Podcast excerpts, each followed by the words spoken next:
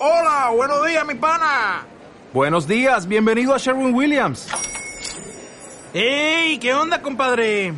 ¿Qué onda? Ya tengo lista la pintura que ordenaste en el ProPlus app. Con más de 6.000 representantes en nuestras tiendas listos para atenderte en tu idioma y beneficios para contratistas que encontrarás en aliadopro.com. En Sherwin Williams somos el aliado del PRO.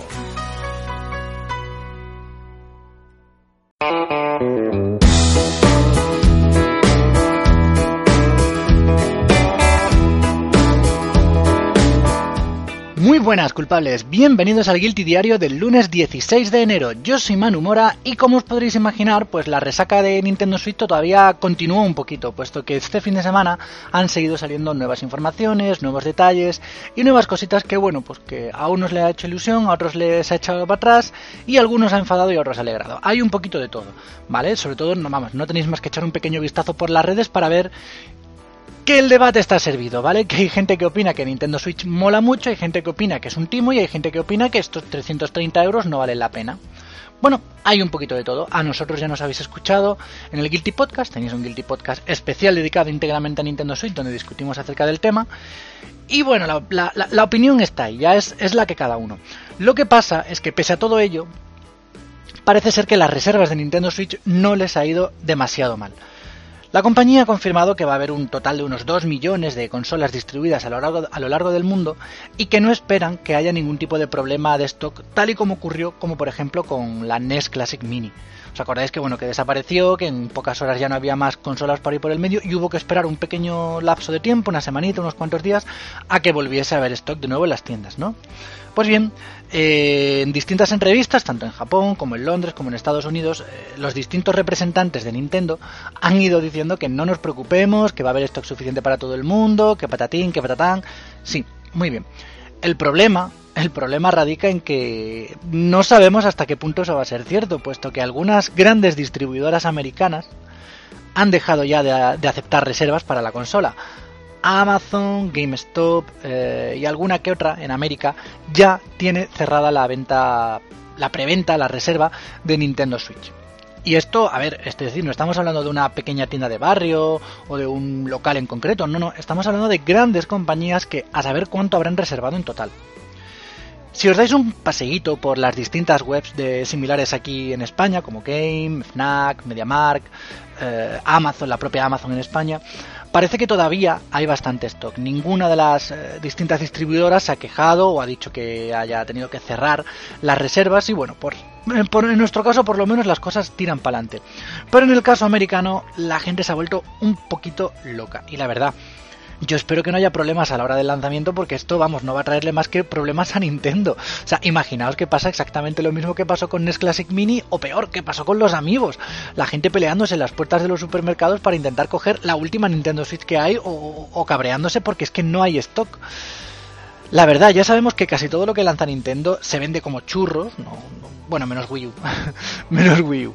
No sabemos muy bien por qué, los fans son muy fans, eh, puede que sean quizás de los menos críticos muchas veces que hay, pero con Nintendo Switch esto no debe de ocurrir, no puede ocurrir, o sea, Nintendo no puede dar una imagen tan lamentable como para que una persona se piense que se va a quedar sin Nintendo Switch el día del lanzamiento.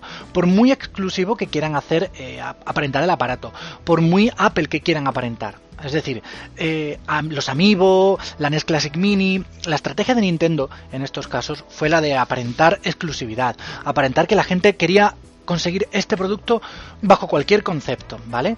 Y claro, ¿cómo se consigue esto? Pues haciendo que haya poco stock y haciendo que al final pues la gente solamente los primeros consigan el producto. Cuando tú llegas de segundas o de terceras, de pronto te encuentras con que un producto que tú esperabas tener en tus manos no tienes. ¿Esto qué te genera?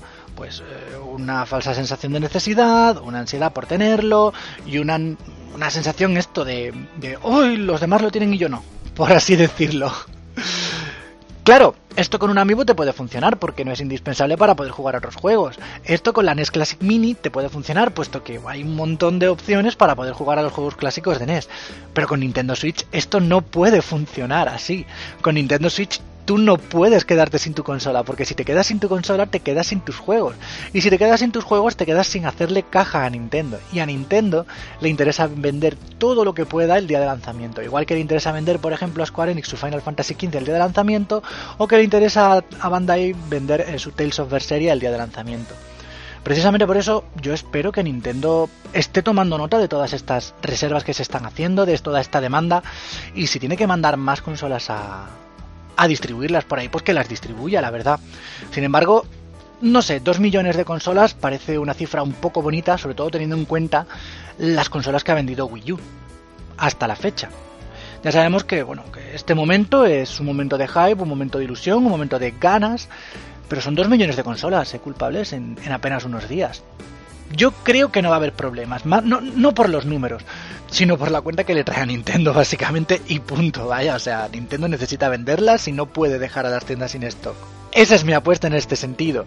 Después, pues bueno, vamos a ir viendo si al final aumentan las reservas o bajan las reservas, puesto que todavía han dicho que va a haber más anuncios de aquí al lanzamiento de la consola.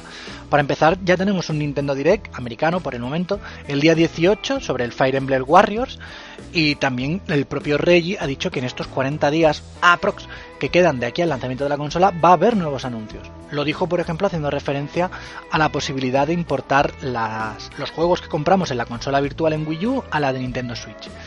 Y acerca del tema retrocompatibilidad también. O sea que puede que nos llevemos todavía alguna otra sorpresa con Nintendo Switch o mala sorpresa. No lo sé, no lo sé, la verdad.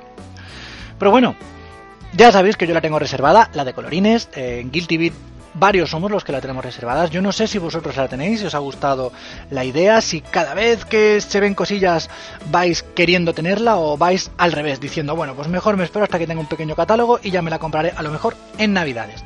¿Qué opináis vosotros, culpables? Ya me vais comentando. Esto es todo, culpables. Por ahora yo me voy despidiendo como siempre. Muchísimas gracias por estar ahí y nosotros nos oímos mañana. Adiós.